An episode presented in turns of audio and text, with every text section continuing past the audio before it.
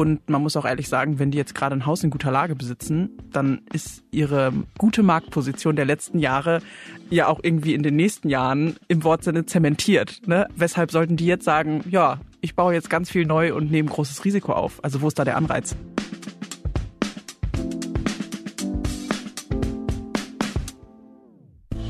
Herzlich willkommen zum Manager Magazin Podcast Das Thema. Mein Name ist Sven Klausen und heute wollen wir über ein Thema informieren, das inzwischen das Leben vieler Menschen in Deutschland bestimmt und damit auch für die Wirtschaft immer relevanter wird. Die steigenden Kosten für das Wohnen. Deutschland ist ein Land von Mieterinnen und Mietern. Das weiß man. Was aber weitgehend im Verborgenen liegt, ist die andere Seite.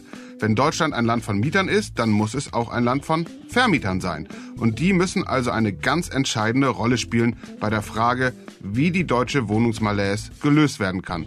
Oder eben auch nicht.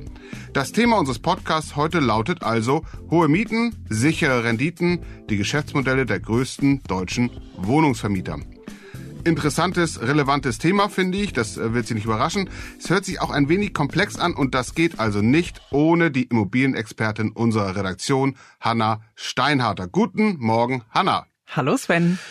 Ja, Hanna, bevor wir tief in das Thema einsteigen, lass uns doch bitte vorher mal prüfen, ob wir da nicht vielleicht doch einem Mythos aufsitzen und ihn ungeprüft weiterverbreiten. Ich habe gesagt, Deutschland sei ein Land von Mieterinnen und Mietern. Stimmt das überhaupt, ja, ne, oder? Ja, das kann man schon so sagen. Hast du richtig wiedergegeben, würde ich sagen. Deutschland ist, kann man sagen, sogar das Mieterland Nummer eins in der EU. Knapp die Hälfte oder sogar über die Hälfte der Bevölkerung äh, lebt hierzulande zur Miete. Und in anderen Ländern sieht das ganz anders aus. Ich habe nochmal Zahlen aus dem Jahr 2021 mitgebracht.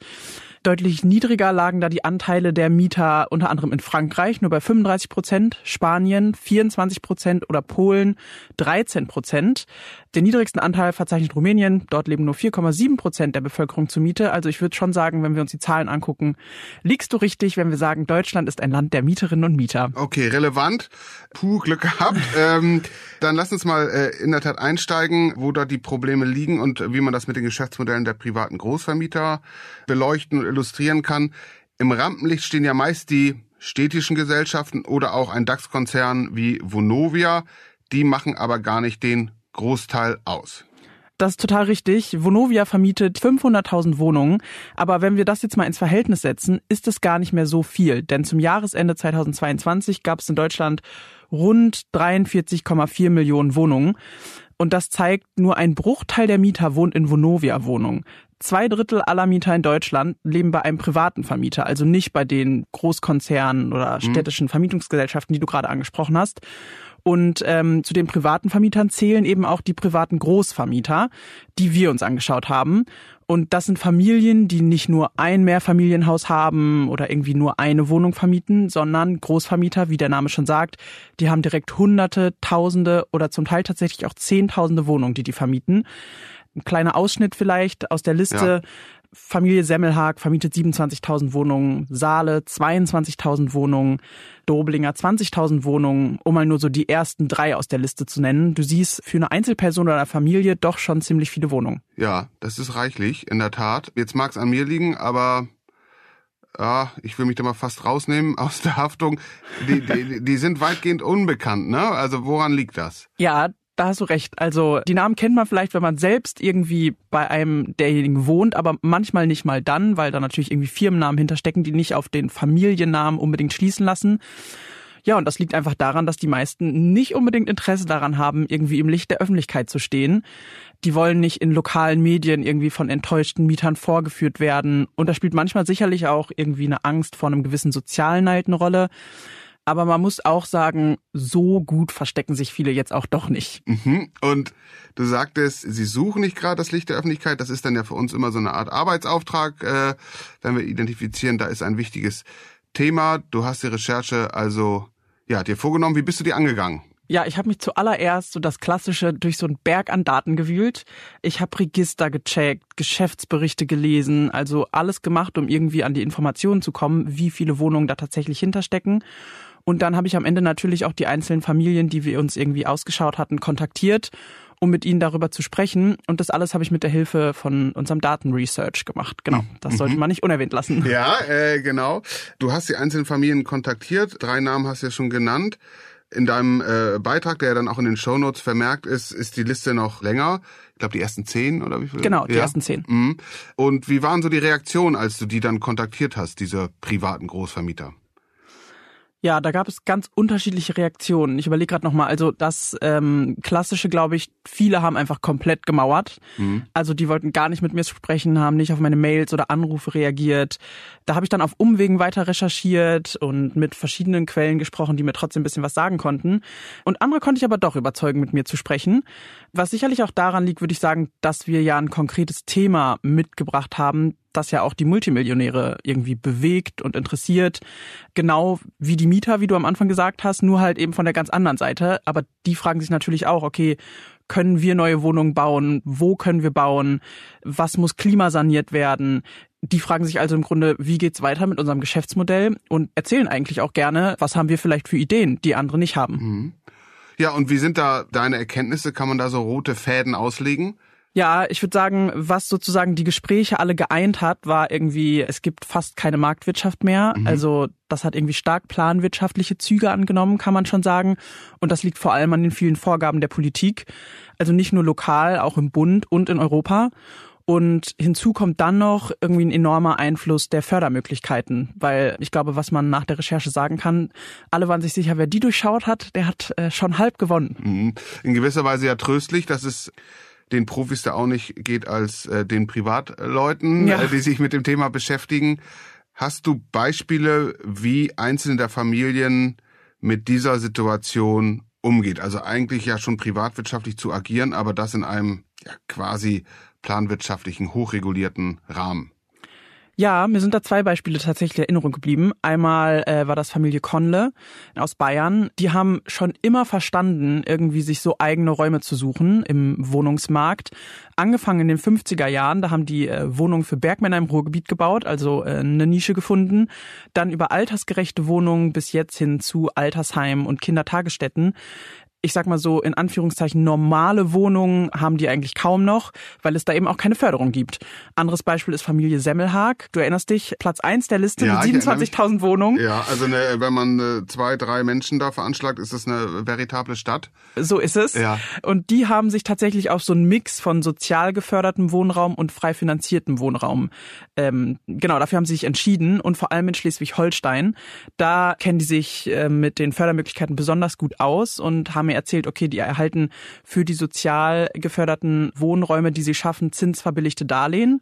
Und was noch wichtiger ist, bis zu 1500 Euro Bauzuschuss pro Quadratmeter, kommen auch gute Summen zusammen. Und wer sich da auskennt, muss man sagen, ist das natürlich irgendwie ein Honigtopf, ne? Für die Profis wie Semmelhag. Und genau, weil wir gerade über ihn sprechen, er baut so zum Beispiel noch 1500 Wohnungen pro Jahr. Okay.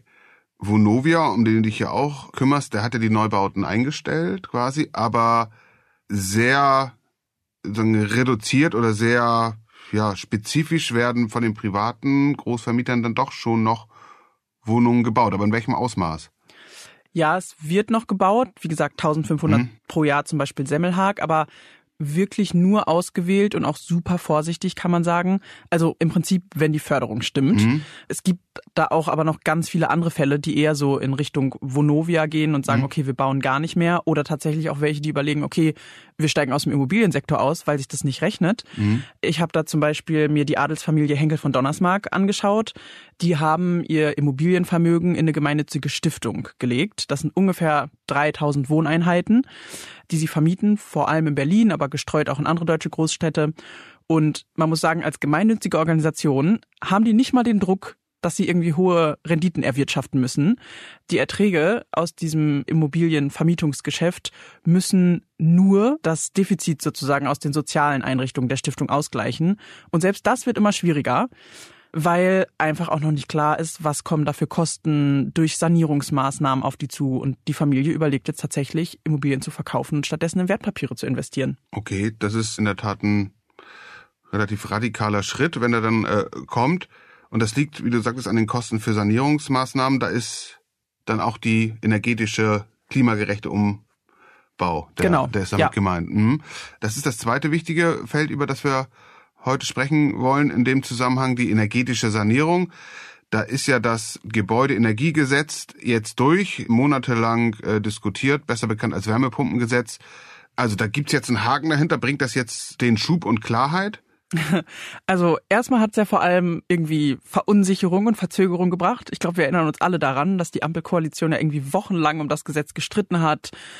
Dann noch vor der ersten Lesung im Bundestag Änderungen in so vage formulierten Leitplanken festgehalten hat. Ja, das war schon alles sehr ungewöhnlich und endete dann ja auch mit dem Bundesverfassungsgericht, das die Beratung des Heizungsgesetzes vorerst gestoppt hat. Und damit konnte es dann ja auch nicht mehr vor der Sommerpause Mitte Juli verabschiedet werden. Man merkt dir an, Hanna, wie wenig die Recherche rund um dieses Gesetzes äh, aufgewühlt und, und äh, bewegt hat. Ähm, stimmt, kann ich alles verstehen, aber seit ein paar Tagen ist ja jetzt das Gesetz Gesetz und beschlossen. Was bringt? Was äh, löst das einen Knoten? Genau, du hast recht. Seit ein paar Tagen ist es dann jetzt endlich beschlossen und das Hauptziel besteht ja eigentlich darin, dass alle neu installierten Heizungsanlagen einen Anteil von mindestens 65 Prozent erneuerbarer Energien nutzen müssen. Und für bestehende Gebäude gilt bei der Umsetzung die flächendeckende Wärmeplanung. Das hast du wahrscheinlich auch schon mal gehört, diesen Begriff. Dafür sind die Kommunen zuständig. Das dauert aber auch wieder alles, denn die muss erst 2026 vorliegen. Du siehst, mit dem Beschluss des Gesetzes ist eigentlich noch niemand weiter oder kann jetzt irgendwie auch direkt starten. Plus, da geht natürlich auch in Zukunft irgendwie viel Geld für drauf, was nicht in den Neubau investiert werden kann am Ende. Also das Problem, das du geschildert hast bei der Familie Henke von Donnersmarck, die sich jetzt nicht sicher sind, ist das weiter lukrativ, was für Kosten kommen da auf uns zu bei der energetischen Sanierung, das besteht im Grunde genommen immer noch, bis dieser flächendeckende Wärmeplan vorliegt. Genau. Viele arbeiten jetzt zumindest auch schon mit Energieberatern, um sozusagen erstmal den Status quo des Immobilienbestandes ähm, ja, zu ermitteln, weil sie das schon gar nicht wissen. Und ja, am Ende muss man erstmal auf die Wärmeplanung warten, bevor man dann weiter loslegen kann.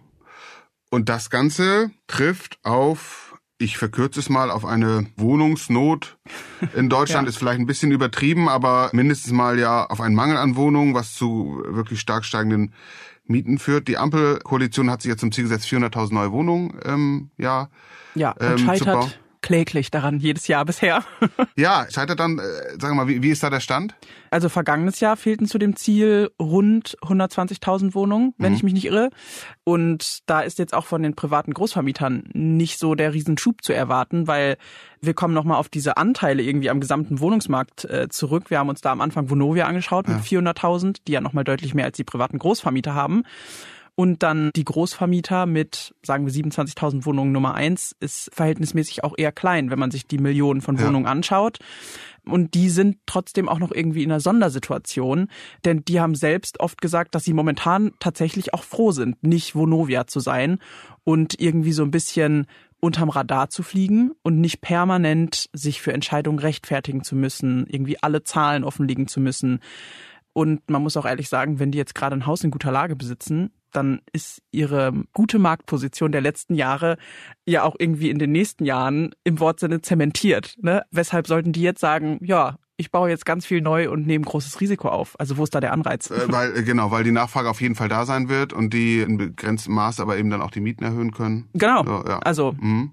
Warum sollten sie das tun? Ja, und königlich äh, kassiert haben ne, in den vergangenen Jahren. Ganz genau. Wie alle im Immobiliensektor, würde ich sagen, die letzten zehn Jahre. Okay, also Problem erkannt und identifiziert, aber um den Knoten zu zerschlagen, muss da noch eine Menge passieren. Ja, auf jeden Fall. Hanna, ich habe viel gelernt heute Morgen. Ganz herzlichen Dank. Sehr gerne. Das war der Manager Magazin Podcast, das Thema. Wenn Sie mehr wissen wollen über die Nöte des Immobiliensektors und wie die Wohnungsmalaise in Deutschland gelöst werden könnte, dann empfehle ich Ihnen einen Blick in die Show Notes. Besser noch, schließen Sie ein Abo ab des Manager Magazins, sei es digital, sei es in Print. Alle Informationen dazu finden Sie in der App und natürlich auch auf unserer Website. Hanna Steinharter, Sven Bergmann, Mareike Larissa Heinz und Luca Ziemek, die diese Folge für Sie produziert haben. Und ich, wir bedanken uns ganz herzlich, dass Sie heute Morgen unser Gast waren. Und wir würden uns sehr freuen, Sie am kommenden Montag wieder hier bei uns begrüßen zu dürfen. Bleiben Sie gesund, bleiben Sie optimistisch und machen Sie etwas aus Ihrer Zeit.